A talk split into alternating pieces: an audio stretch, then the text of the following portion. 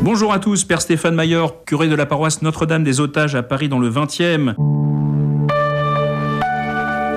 Qu'est-ce que c'est grand la foi? Voilà, la foi, c'est une vertu théologale, comme disent les théologiens, c'est aussi un contenu, comme disent les mêmes théologiens d'ailleurs, puisque c'est aussi ces évêques théologiens dans les premiers conciles qui ont rédigé le Je crois en Dieu, le credo, il y a même plusieurs euh, versions.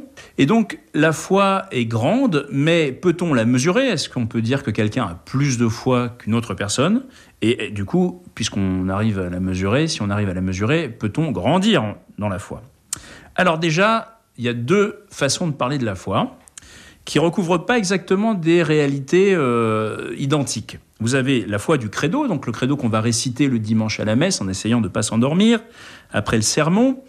Et puis vous avez la vertu théologale, c'est-à-dire cette force que le Seigneur met en nous le jour de notre baptême, qui va nous accompagner tout au long de notre vie et qui va se greffer sur notre intelligence.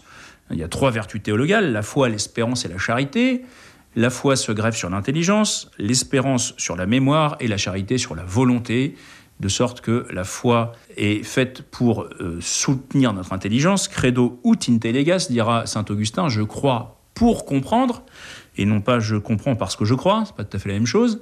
La foi donne à penser, la mémoire est, renforcée par l'espérance, puisque l'espérance nous fait nous rappeler des bontés de Dieu et nous affermit dans les décisions que nous devons prendre, et la volonté nous fait tenir jusqu'au bout, jusqu'à l'acte d'amour, hein, bien sûr, qui est la finalité de la volonté.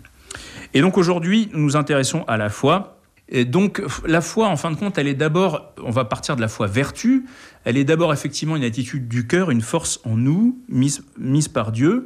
C'est la pistis en grec, c'est l'émouna en hébreu qui a donné le mot amen, donc c'est vraiment solide, hein, c'est ça ce que ça veut dire, amen, quand on dit amen, j'y crois, c'est solide, le corps du Christ, amen, j'y crois, c'est solide, c'est ma foi, voilà. On peut dire tout ça, c'est aussi une attitude intérieure hein, qui est véritablement une attitude de confiance absolue en Dieu. Et donc c'est vraiment pour nous un, lien personnel et substantiel à Dieu. L'acte de foi nous met substantiellement en lien avec Dieu. Alors qu'est-ce que ça veut dire? Ça a l'air un peu compliqué, mais ça veut dire que dans un acte de foi authentique, je ne fais pas simplement que comprendre quelque chose avec mon intelligence, avec mon esprit, je suis mis en contact existentiel avec Dieu. Il y a une communication qui s'établit entre Dieu et moi. La foi n'est pas quelque chose qui me replie sur moi-même, c'est quelque chose qui me met en contact. Ce contact n'est pas du tout un contact distant, c'est un contact tout à fait substantiel qu'on pourrait rapprocher du contact que nous avons quand nous communions, et c'est pour ça d'ailleurs qu'on appelle l'Eucharistie le sacrement de la foi ou le mystère de la foi. Il est grand le mystère de la foi, on dit ça dans l'Eucharistie, parce que précisément, la foi dans son accomplissement, c'est-à-dire dans le mystère eucharistique, est véritablement ce qui nous met en contact réel avec l'être même de Dieu, et pas simplement avec une idée de Dieu qu'on a sur nous-mêmes. C'est pas une opinion la foi. Hein. On n'est pas dans l'ordre de l'opinion ou du registre intellectuel où chacun peut avoir un peu son opinion, on est dans l'ordre existentiel où effectivement la foi véritable me donne un accès à l'être même, à la substance même de Dieu. Et évidemment, je ne ressors pas indemne de ce contact, car vous savez que deux corps qui sont en contact échangent des informations. Ce qui est valable dans l'ordre des substances matérielles l'est aussi dans l'ordre spirituel, à savoir être en contact avec Dieu nous divinise. Et donc la foi, c'est la porte étroite, nous dira le Christ, hein, mais la porte tout de même pour la divinisation, notre transformation en Dieu. Alors le credo là-dessus, qu'est-ce que ça vient faire? Pourquoi est-ce qu'on l'a mis cette foi par écrit? Puisque ça a l'air très beau, cette foi existentielle, ça vient du cœur, c'est quand même essentiel, c'est plus important que simplement de réciter des formules. Oui, oui, oui, mais attention quand même, parce qu'on n'est pas juste des êtres de cœur, on est aussi des êtres d'intelligence, comme je l'ai dit. Et on ne peut pas dire tout et n'importe quoi. Pour que cette foi soit authentiquement une mise en présence de Dieu, elle doit avoir un certain contenu. Et donc l'Église, dans les tout premiers siècles, s'est dit, bon, mettons-nous d'accord sur justement cette espèce de vertu intérieure que nous avons. On sait qu'on aime le Christ, qu'on est en contact avec lui, que ce contact nous met en contact avec Dieu le Père et avec toute la Trinité. Donc on va mettre ça par écrit pour que quand même on sache à peu près ce que c'est que la foi chrétienne, au moins intellectuellement, et qu'on puisse se mettre d'accord sur une base commune tous les gens qui ont cette expérience de Dieu par la foi, eh bien, doivent pouvoir se reconnaître dans les mots que nous allons écrire. Et donc, ils ont écrit le credo de Nicée, puis le credo de Nicée-Constantinople, et puis, bien sûr, encore avant, le credo des apôtres, qui est un peu plus ancien, mais qui, en gros, disent tous la même chose, qui donne un contenu verbalisé à cette foi. Et donc, il ne faut pas du tout mépriser ce contenu. Réciter une formule du credo n'a jamais, en tant que tel, provoqué l'infusion de la vertu de foi, puisque ça, c'est le sacrement du baptême qui le fait, mais ça renforce la foi, ça nous permet d'y voir plus clair et surtout d'être ensemble, gens partageant la même foi et de nous renforcer les uns les autres dans cette fameuse foi vécue qui est bien sûr l'idéal que nous visons. Alors peut-on mesurer la foi? Eh bien on peut mesurer la foi par les actes, nous dit Saint Jacques. Euh, à quoi sert-il à quelqu'un, mes frères, au chapitre 2 de l'épître de Jacques, de dire qu'il a la foi s'il n'a pas les œuvres? La foi peut-elle sauver? Sans les œuvres, c'est pas possible. Ça veut dire que la foi nous montre, se montre par les œuvres. Quelqu'un dira Toi, tu as la foi et moi j'ai les œuvres. Montre-la moi ta foi sans les œuvres et moi je te montrerai ma foi par mes œuvres. Tu crois, toi, qu'il n'y a qu'un seul Dieu? Tu fais bien, les démons aussi le croient et ils frémissent.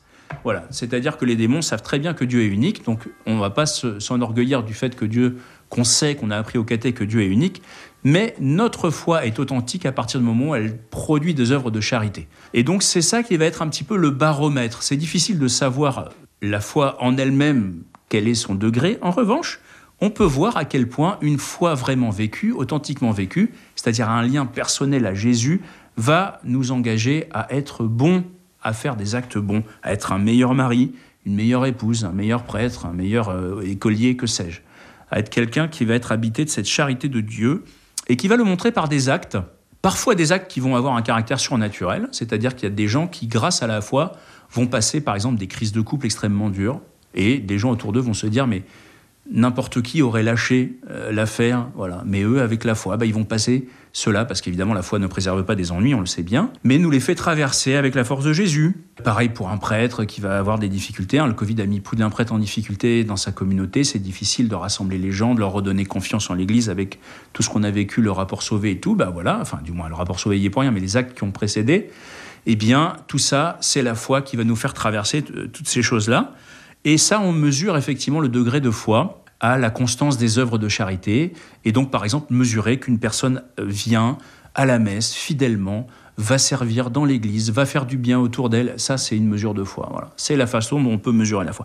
Et donc, comment on grandit dans la foi, et eh bien aussi en vivant ses œuvres. C'est-à-dire quelqu'un qui a cette petite foi, cette petite graine de moutarde, comme dira le Christ dans l'Évangile, va développer de très belles œuvres et ces œuvres vont renforcer sa foi. Parce que faire le bien renforce notre foi. Quand on fait le bien, quand on fait des actes d'amour, ça va nous faire grandir dans cette proximité existentielle avec Dieu qui fait que ben, on va croire de plus en plus au credo que nous récitons, on va être habité par la parole de Dieu, on va être des vecteurs de l'amour de Dieu en ce monde et on va se savoir des sacrements de Dieu au milieu de son peuple et au milieu du monde. Et donc ça, ça va renforcer notre foi, notre proximité substantielle avec le Seigneur et faire de nous des autres Christ. Voilà des Christophores, comme on, peut, comme on peut aussi le dire. Donc voilà, c'est important de voir que la foi et les œuvres se complètent l'une l'autre. La foi produit les œuvres, les œuvres renforcent la foi, et c'est comme ça qu'on peut mesurer, un peu non pas mathématiquement, mais quand même existentiellement, et puis extérieurement, euh, le fait qu'une personne va vraiment être habitée par la personne de Jésus. Donc soyons fermes dans la foi, quelles que soient les difficultés, gardons-nous toujours un cœur ardent à faire le bien. À bientôt